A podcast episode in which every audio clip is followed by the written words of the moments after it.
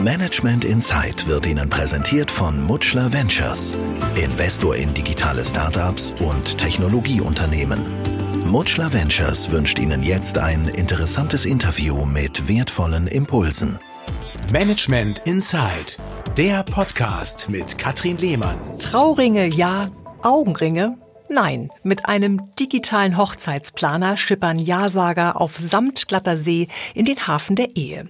Ready Place heißt das Zauberwort und das Startup, was sich dahinter verbirgt. Und damit herzlich willkommen zu einer neuen Folge von Management Insight.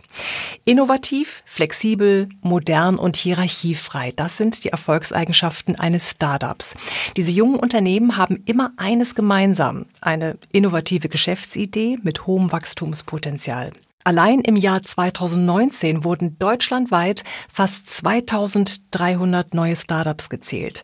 Im Schnitt sind das 48 Neugründungen pro Woche bzw. sieben neue Startups pro Tag. Das hat die Auswertung des Analysedienstes Startup Detector ergeben. Und dabei ist Berlin der absolute Spitzenreiter und Lieblingsstadt der Szene. Wie können wir uns die Startup-Kultur überhaupt vorstellen? Was zeichnet diese jungen Kreativen aus? Und was können auch Unternehmen und Konzerne von den Gründern lernen? Darum geht's heute hier bei Management Insight. Eine, die mittendrin agiert, ist Pauline Köhler. Gemeinsam mit ihrem Bruder Daniel ist sie im Jahr 2016 in die Hochzeitsplanung eingestiegen. Ich bin jetzt hier in Berlin mitten in der Gründerszene und freue mich, euer Unternehmen Ready Place näher kennenlernen zu dürfen. Hallo Pauline und danke für die Einladung. Hallo, wir haben zu danken und freuen uns, dass du da bist. Geliebt, geheiratet und Hochzeit gefeiert wird immer. Da muss man doch was draus machen können. War das in etwa der Gedanke von dir und deinem Bruder Daniel? Das stimmt, das war in etwa der Gedanke. Ähm, wir hatten in der Zeit viele Hochzeiten schon mitbegleitet oder, oder gesehen von Freunden, waren schon auf vielen Hochzeiten zu Gast und haben sozusagen schon auf vielen Hochzeiten getanzt mhm. und haben uns aber gedacht, ähm, da muss es doch noch einen Weg geben, das noch einfacher auch für Gäste zu gestalten, es auch einfacher und stressfreier für Brautpaare zu gestalten und so quasi kamen wir auf die Idee. Eure Zielgruppe sind äh, Hochzeitswillige der Generation Y, also der heute 20- bis 40-Jährigen. Genau. Ne?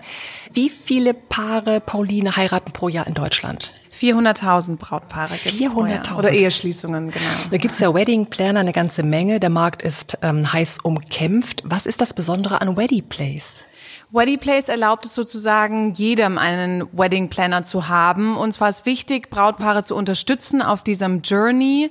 Ähm, natürlich ersetzen wir nicht den traditionellen Hochzeitsplaner im klassischen Sinne, weil wir nicht mit den Brautpaaren an sich uns offline quasi treffen, sondern wir unterstützen wirklich über eine Checkliste, einen Budgetplaner, mhm. über Dienstleister, über Inspiration ähm, und, und stehen so quasi den Brautpaaren zur Seite während dieser Zeit aber treffen uns nicht offline. An sich, äh, ja, ist es ein sehr, sehr persönliches Event, aber trotzdem ist es eben so, dass man viel das Internet braucht, um zu planen, weil man muss seine Dienstleister finden. Man bucht im Durchschnitt 13 Dienstleister, mhm. also von der Location wirklich bis zum Brautstrauß.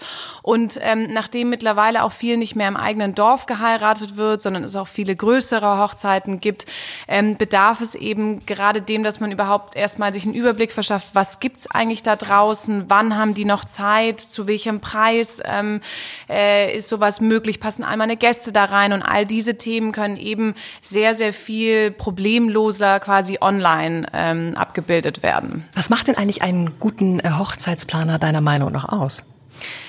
Ich glaube, ein guter Hochzeitsplaner muss vor allem sehr, sehr ähm, detailliert auf die Brautpaarwünsche eingehen. Also manche Brautpaare wünschen sich eben jemand, der ihnen ganz stark zur Seite steht. Manche andere sagen aber, hey, ich möchte eigentlich nur, dass hier jemand drauf guckt, dass ich auch alles richtig mache und eigentlich sehr selbstbewusst ähm, an das Thema rangeht.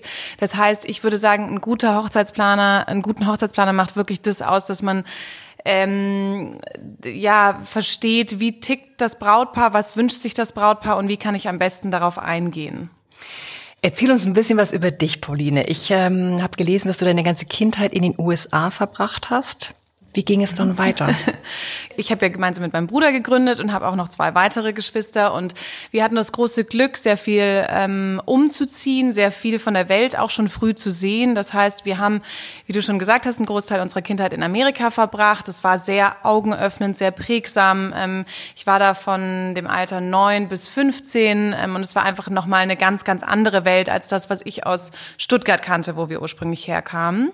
Wir sind dann nochmal umgezogen nach Köln dann weiter ähm, und dann nach Hongkong, wo ich dann äh, quasi internationales Abitur gemacht habe. Ähm, auch das war nochmal richtig spannend, weil es eben auch, auch im Vergleich zu Amerika nochmal eine ganz andere Welt ich. war. Ja. Und ähm, dann war es mir wichtig, eigentlich international weiterzumachen. Ähm, ich habe dann in Maastricht und in Mailand studiert. Dann während Bachelor und Master quasi ähm, habe ich mich entschieden, erst zu Adidas zu gehen. Dort war ich im äh, Produkt- und Launch-Management. Kennst also die andere Seite, die Konzernseite ganz gut? Genau, also ich war, ich war länger bei Adidas und auch bei BMW, ähm, fand ich super spannend, hat mir wahnsinnig viel ähm, mitgegeben. Ich habe mit tollen Menschen zusammengearbeitet, war wahnsinnig ähm, inspiriert und hatte auch bei beiden wirklich tolle Projekte, die ich quasi mit begleiten durfte. Also bei ähm, bei BMW zum Beispiel war ich im Produkt- und Launch-Management-Team vom 7er BMW. Das ist quasi der, den man jetzt ähm, rumfahren sieht. Und äh, das war super spannend, weil ich da an der Schnittstelle saß, die irgendwo zwischen Technik und dem Ganzen, aber auch Design, Launch-Themen und so weiter war. Und das hat mir einfach die Möglichkeit gegeben, wahnsinnig viel äh, zu lernen. Du hast gerade erzählt, du warst äh, in den USA oder ihr als Familie in den USA, dann in Hongkong, klar auch Stuttgart und Köln und so, was immer so die, die Auslandszeit. Inwiefern hat die dich geprägt? Ich glaube, das hat uns sehr, sehr viel geprägt, weil in Amerika herrscht einfach ein ganz, ganz anderer viel unternehmerischerer Geist. Also man wird voll oft quasi gepusht, Sachen zu probieren, ähm, auch zu failen. Das ist überhaupt kein, kein irgendwie Thema. Ich finde, das ist in Deutschland viel größer, dass man so eine Angst hat, auch davor zu sagen, oh Gott, und was ist, wenn es nichts wird? Mhm. Ähm, diese Angst, glaube ich, muss man sich immer nehmen, weil das kann einfach immer passieren. Ähm, Situationen wie die, die uns jetzt dieses Jahr begleitet hat, äh, also mit Covid-19 oder Corona, hat das einfach gezeigt. Man kann mhm. nicht äh, alles vorhersehen und alles planen. Das wurde uns in Amerika, finde ich, ganz stark mitgegeben, zu probieren ähm, und offen zu sein auch für Neues. Und Asien, finde ich, hat einfach eine Geschwindigkeit aufgezeigt, die wir halt auch noch nicht kannten. Mhm. Also wie schnell sich da Dinge bewegen, verändern, ähm, das in Kombination mit, mit, mit der Art von Menschen, die jetzt zum Beispiel in Hongkong leben, viele sind auf der Durchreise, viele haben schon wahnsinnig viel erlebt. Das finde ich prägt sehr und, und gibt einem eine ganz andere Offenheit auch mit, ähm, was, was ich super spannend fand und wirklich nicht missen wollen würde. Und wovon natürlich auch Ready Place profitiert. Ne? Genau. Das ist doch klar. Ja, irgendwann war die Idee geboren, Pauline, in das Hochzeitsbusiness einzusteigen. Erinnerst du dich noch ähm, an einen bestimmten Moment, an irgendwie eine Initialzündung?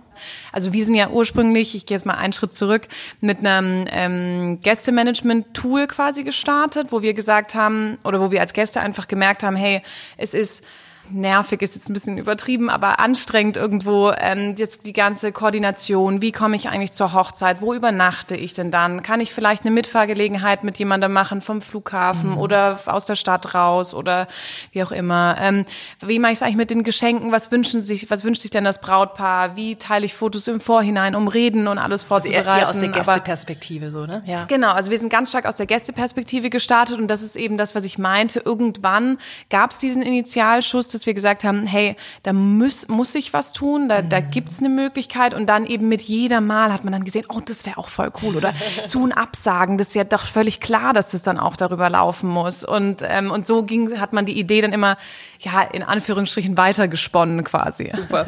Du war ja nicht von Anfang an alles so rosarot wie die Wolken, auf denen eure Zielgruppe schwebt. Das erste Jahr habt ihr von Ersparnissen und du auf dem Sofa deines Bruders gelebt, hast du mir im Vorgespräch ja, erzählt. Das war noch nicht mal ein Schlafsofa. Oh. Wie wertvoll war diese Zeit dennoch? Ach, super wertvoll. Ich würde das, äh, ich würde das echt jedem empfehlen, so zu machen, weil wir wurden dadurch wahnsinnig geprägt. Wir haben verstanden, ähm, wie wertvoll auch Investment dann ist in einem nächsten Schritt. Also wir haben das wirklich mit den Ersparnissen, ich muss einfach sagen, nur von meinem, also hauptsächlich von meinem Bruder gemacht, weil ich habe ja dann noch mal einen Master gemacht davor.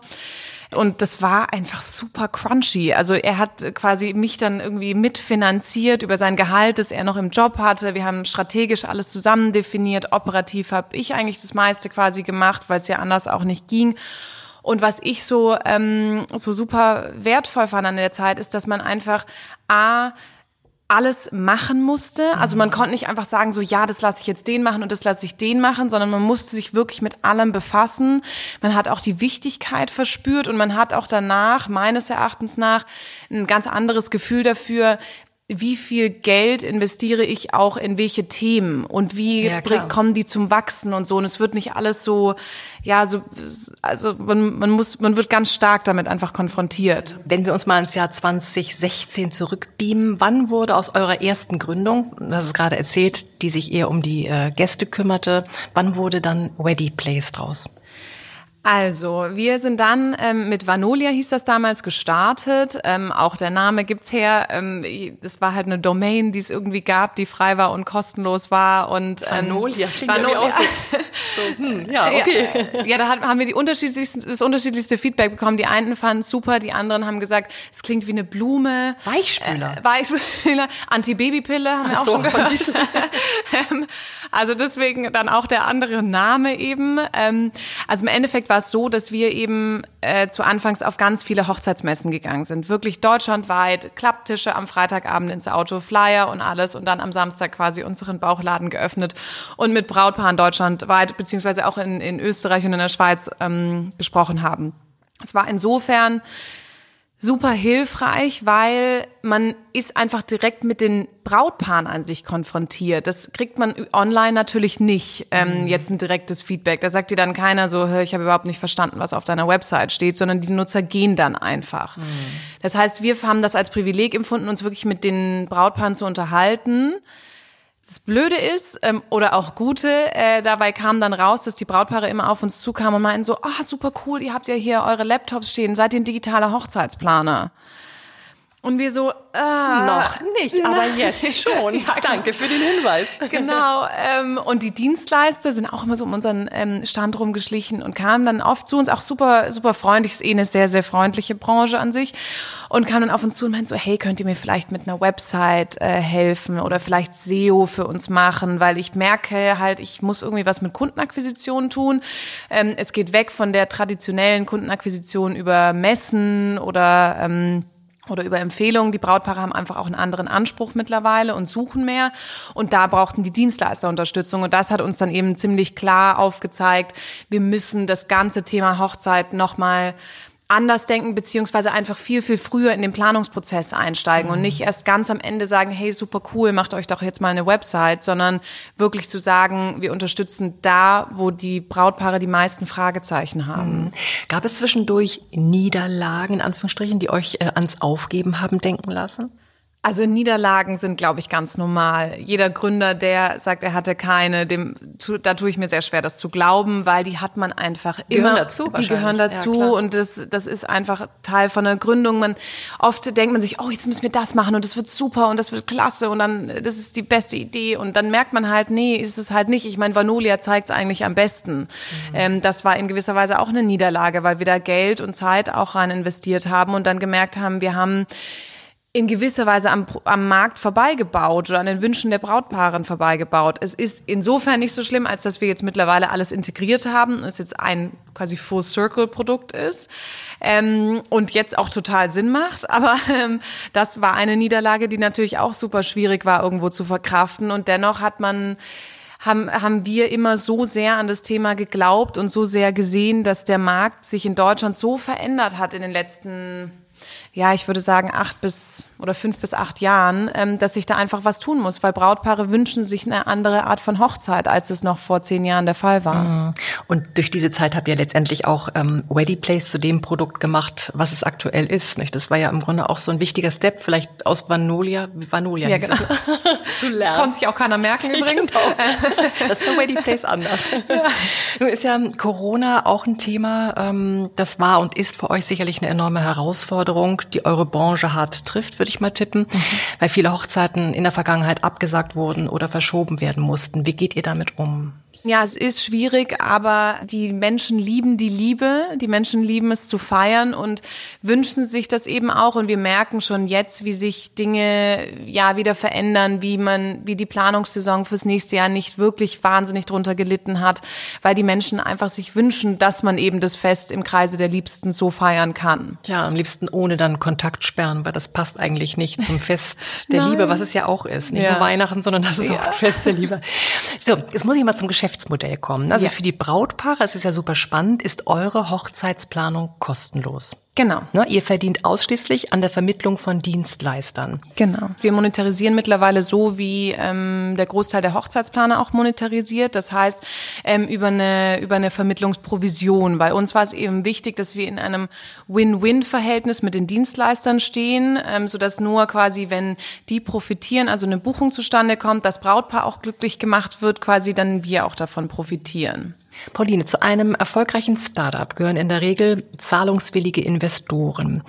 Banken scheuen oft das Risiko, in äh, Startups zu investieren. Wie und wer ist in euer Unternehmen investiert? Also wir hatten ein wahnsinniges Glück, muss ich ganz ehrlich sagen, von Anfang an auch, als wir dann gesagt haben, wir, wir wollen Weddy Place quasi gründen nach Vanolia haben wir uns als allererstes ähm, beim Axel Springer Accelerator beworben und wurden da auch angenommen. Ähm, das war eine tolle Zeit für uns, die wahnsinnig lernintensiv war ähm, und haben von dort aus dann immer mehr ähm, Investment von unterschiedlichen Angels und Family Offices eingesammelt. Mhm.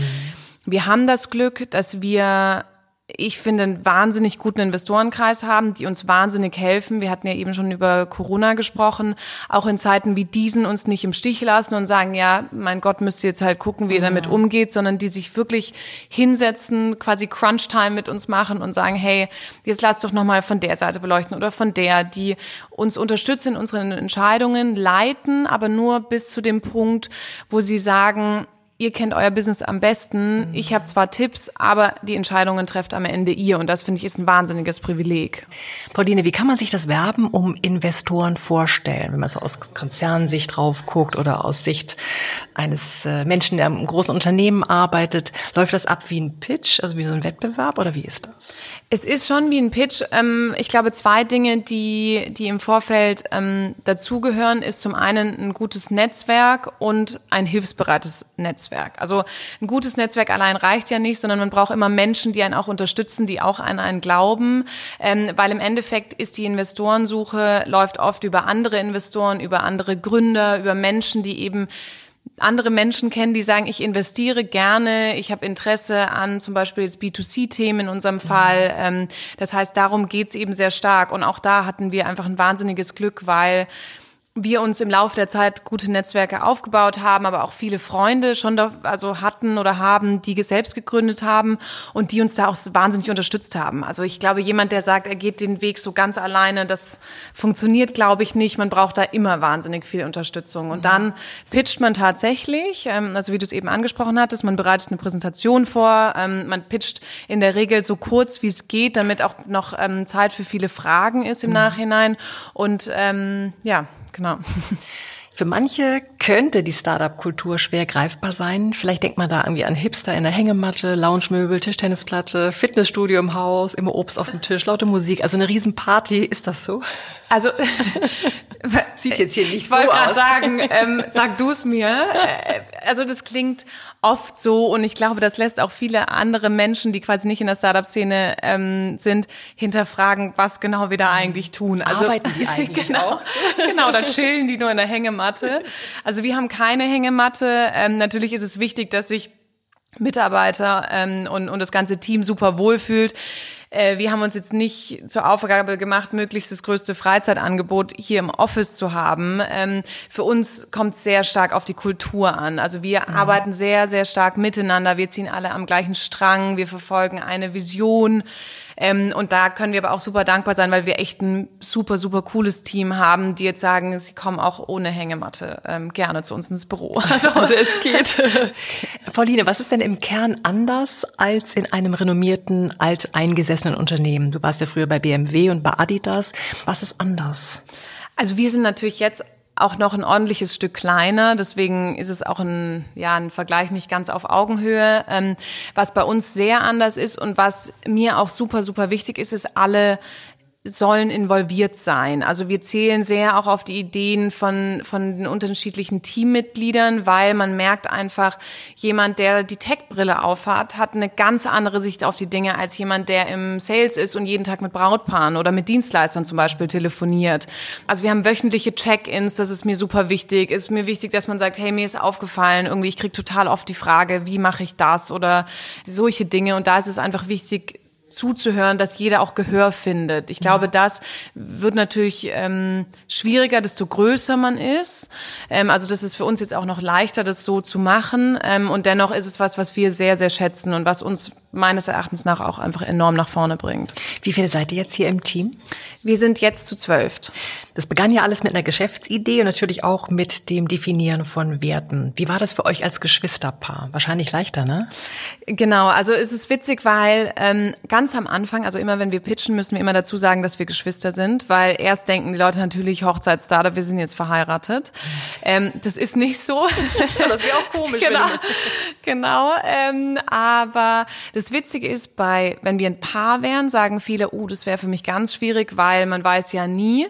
Aber bei Geschwistern ähm, sagen die meistens, die haben ein total gutes Gefühl, weil ähnlicher können die Werte eigentlich kaum sein. Ich meine, wir sind gleich aufgewachsen, wurden von den mhm. gleichen Eltern erzogen, ähm, haben ja die gleiche Erziehung genossen sozusagen ähm, und sind vom Wertekomplex sehr, sehr, sehr ähnlich. Also haben ja, also ich würde sagen, das, das hilft enorm, weil man muss sich nicht rechtfertigen, warum erwarte ich gewisse Dinge von mhm. dir, ähm, warum würde ich was so machen und das finde ich ist, ist... kennt euch so gut einfach, genau. ne?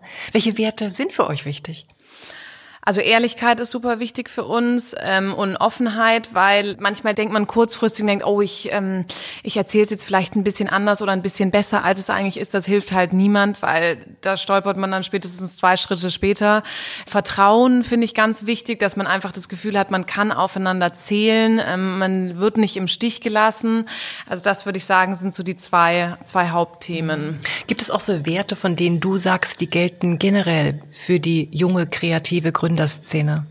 ich finde, eine Offenheit und ein gegenseitiges Unterstützen ähm, herrscht hier ganz stark. Also ich, gerade als wir am Anfang waren und wirklich so, ganz am Anfang pitcht man ja quasi eine Idee und hat gar nichts Handfestes oder kann sagen, hey, wir haben jetzt so viele Nutzer oder so viel Umsatz oder irgendwas, was greifbar ist, sondern da sagt da setzen sich die Leute auch mit dir zusammen, weil sie halt sagen, hey, mir hat jemand eine Intro gemacht oder ich habe dich mal irgendwo kennengelernt und fand das irgendwie fand ich einfach cool und möchte dich unterstützen und das finde ich zeichnet die Branche an sich sehr sehr aus.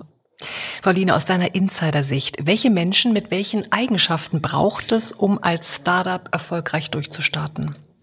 Man braucht Menschen, die eine unermüdliche Motivation haben. Also die auch verstehen, die sich nicht sofort umwerfen lassen, wenn was nicht kommt, wie, wie man geplant hatte, dass es kommt, haben wir eben schon drüber gesprochen. Es gibt Niederlagen im großen und kleinen Sinn sehr oft. Und man braucht einfach Leute, die sagen, ich verstehe, was du meinst, ich verstehe, wo du hin willst damit und ich bin zu 150 Prozent an Bord. Also das finde ich ist, ist mit Abstand das Wichtigste und wie das ja zeichnet Startups auch aus. Genau, Commitment trifft es mhm. eigentlich auf den Punkt.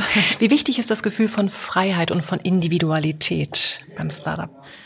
Ich glaube, das kommt sehr auf den eigenen Charakter an. Ich würde sagen, wir sind schon sehr frei und verständnisvoll, aber dennoch ist es bei uns zum Beispiel so, dass wir immer eigentlich alle im Büro sind, auch wenn jetzt jeder weiß, es wäre jetzt irgendwie nicht verpönt oder schlimm, wenn man sagt, ich mache heute Homeoffice oder so. Mhm. Also das ist hängt wahrscheinlich auch nochmal ähm, mit der Größe zusammen. Ich glaube, wir geben Freiheit, aber sie wird gar nicht so sehr genutzt, wie wie das vielleicht ja anderswo wäre. Mhm. Was sollte ein Gründer mitbringen, um ein Startup erfolgreich voranzutreiben? Auch da wieder die unermüdliche ähm, Motivation. Es, es kommt so vieles ja nicht so, wie man es geplant hat. Man muss auch so ein bisschen wie so ein Chamäleon sein, dass man sagt, ja, das hat nicht funktioniert, so wie ich es mir vorgestellt habe, aber ich, ich glaube immer noch so stark an das Ziel, dass ich sage, deswegen müssen wir es jetzt vielleicht nochmal auf dem komplett anderen Weg probieren. Würdest du sagen, dass die Startup-Kultur lösungsorientierter agiert als große Unternehmen? Ich glaube im Kleinen ja, weil wir leichter und schneller Probleme lösen können, als es jetzt in Großkonzernen zum Beispiel der Fall ist. Im Großen und Ganzen ist natürlich jeder, jeder lösungsorientiert und versucht, Dinge besser zu machen. Ich glaube nur einfach, dass wir den Luxus haben, dass es bei uns schneller und einfacher geht. Mhm. Was kann man denn umgekehrt, du hast ja bei Adidas schon gearbeitet und bei BMW von den äh, zum Beispiel auch Konzernen lernen? Also was nehmt ihr mit? Was habt ihr beide mitgenommen? Dein Bruder war bei McKinsey, mhm. eine Beratung.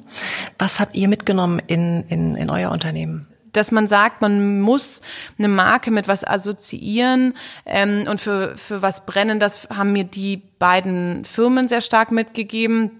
Ich glaube, bei Daniel, ähm, das merkt man auch jetzt ganz stark, er ist super ähm, strukturiert, er etabliert äh, die Prozesse oder hat es zumindest am Anfang mhm. ganz stark gemacht und mich da auch sehr, also sehr viel lernen lassen quasi, ähm, Prozesse äh, zu strukturieren, aber auch eine Strategie zu definieren. Das sind schon Themen, die man in der Beratung auch nochmal mit einem anderen Rückenwind lernt, als ich das jetzt ähm, bis dato getan habe.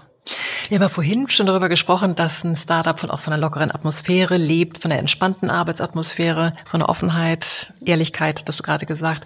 Dann wird auch Kreativität freigesetzt. Auch die Umgebung gehört dazu, ist ganz wichtig. Berlin ist mit Abstand die beliebteste Stadt der Gründerszene. Allein in 2019 wurden 564 Startups hier gegründet. Warum ist das so? Was glaubst du? Warum gerade hier in Berlin?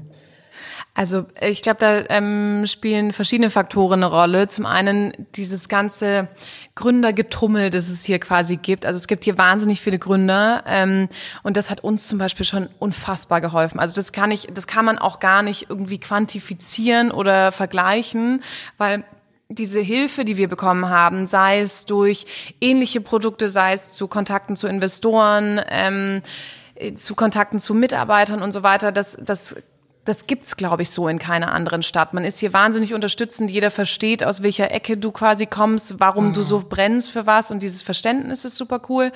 Ähm, und als zweites ist es so, dass Berlin jetzt im Vergleich zu München oder auch Stuttgart, Frankfurt, ähm, was auch immer, einfach viel günstiger ist. Also ähm, das hat sich auch geändert. Es ist nicht mehr so wie ganz so wie früher, aber man kann hier schon mit weniger Geld auch sehr, also besser einfach leben. Gerade, also ja, wenn ich jetzt zum Beispiel mit München vergleiche, wo ich davor gewohnt habe, das ist schon, man kommt hier schon besser klar, dann was ja. das angeht. Genau. Wäre denn ein Startup auf dem Land undenkbar? Also braucht man dafür auch diese Kultur, so wie Berlin Szene. Ich meine, Hamburg hat auch eine super Szene oder andere Städte haben das genauso.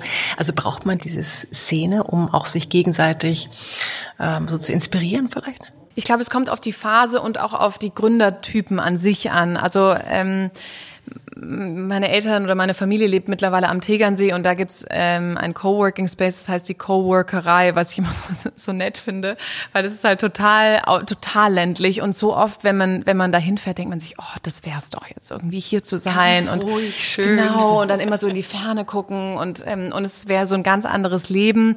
Ich glaube, das geht schon, aber trotzdem ist es einfach Berlin buzz total mit diesen ganzen Themen und ist so, wie gesagt, so unterstützend und ich finde auch diese persönlichen Kontakte ist einfach was anderes, als wenn ich jetzt die Möglichkeit habe, jemanden mal anzurufen. Also ich finde schon, dass es Sinn macht, hier zu sein. Hm, so eine tolle Stadt. Einer Studie zufolge äh, führt die Persönlichkeit von Gründern als dritthäufigste Ursache zum Scheitern von Startups. Was machen die aus deiner Sicht falsch? Das ist schwer zu sagen. Ähm, ich glaube, dass ein Thema sein kann, zu früh aufgeben. Ähm, das ist was, das haben wir ganz stark von zu Hause auch mitbekommen, ähm, dass man das nicht tun sollte. Ich meine, sicherlich muss man auch irgendwann aufpassen, dass man jetzt nicht nur nicht aufgeben kann, aber die Idee vielleicht einfach keinen mhm. Sinn macht. Und dennoch, ähm, man kann sich davor nicht vorstellen, was da auf einen zukommt. Und wenn man sich hätte vorstellen können, hätte man wahrscheinlich gar nicht gestartet. Und deswegen finde ich, dass wir hätten schon so oft sagen können, ach ja, nee, jetzt irgendwie, oh, jetzt wird's echt mhm. anstrengend oder ähm, das war jetzt nicht so. Lohnt sich vielleicht ja, doch nicht oder so. Ja, oder es kam jetzt auch nicht so, wie ich es mir vorgestellt habe. Oder ähm, aber das haben wir halt nie gemacht. Das heißt, ich glaube, so diese Perseverance und sich nicht unterkriegen zu lassen, ist, glaube ich, wahnsinnig wichtig. Sind eure Eltern auch immer noch so dabei, dass die euch auch pushen und sagen, Mensch, cool, was ihr macht, wir sind dabei. Oder, ihr seid ja so erzogen worden, offenbar, dass man nicht aufgibt, dass man weitermacht. Also sind die auch total hinter euch wahrscheinlich. Ne? Ja, die sind super unterstützend. Unser anderer Bruder hat ja auch schon gegründet, unsere kleine Schwester ähm, ist gerade noch im Studium, da sind wir alle, gucken wir alle gespannt, ähm, was die dann mal machen wird, aber die stehen total hinter uns, die finden das ähm, super, super cool, sagen auch oft, es hätte bestimmt auch einfachere Wege gegeben irgendwie, aber trotzdem sagen sie, es ist einfach Wahnsinn, was man lernt und unterstützend ist, wo sie nur können. Ist ja auch toll, dann so ein Elternhaus zu haben, wo man so beflügelt groß wird. Ja, auf jeden Fall. Welche Vision hast du für Weddy Place gemeinsam mit Daniel zusammen? Also was, was ist für euch wichtig? Wo soll die Reise Reise hingehen? Für uns ist es zunächst wichtig, ähm, in Deutschland noch mal präsenter zu werden. Also wenn man es vergleicht zum Beispiel mit Amerika, in Amerika gibt es einen Player, die heißen The Knot. Und das ist wie eine Art Household Name. Das heißt, jeder, der heiratet, weiß direkt, wo er hingehen muss oder wo er, wo er quasi, ja, wo die richtige Adresse ist. Das ist unser Ziel, das auch in Deutschland zu werden und damit wirklich nochmal einen größeren Anteil an Hochzeiten zu unterstützen und bei der Planung zu helfen. Ihr habt ja auch einen äh, ehemals Konkurrenten aufgekauft. Genau. Also insofern war das schon mal der richtige Schritt zu sagen, der Markt gehört uns. Das war super sinnvoll ähm, und hat uns, hat uns auch wirklich stark, stark nach vorne gebracht. Und, mhm. ähm, wollten, wollten die nicht mehr? Oder ähm, konnten die nicht mehr? Die konnten nicht mehr. Also da, das, das ja, die konnten leider nicht mehr. Ähm, wir sind mit der Gründerin, haben wir ein sehr gutes Verhältnis und hatten da einen super, super sinnvollen, guten Austausch dann auch, als es soweit war. Die hat uns noch total unterstützt, auch bei der Integration. Also das, ähm, ja, ich würde sagen, war, war ein richtig guter, super sinnvoller Schritt für uns als Weddy Place und ähm, ja, erlaubt uns auch nochmal ein anderes Standing im Markt zu haben. Was können große Unternehmen von Startups lernen?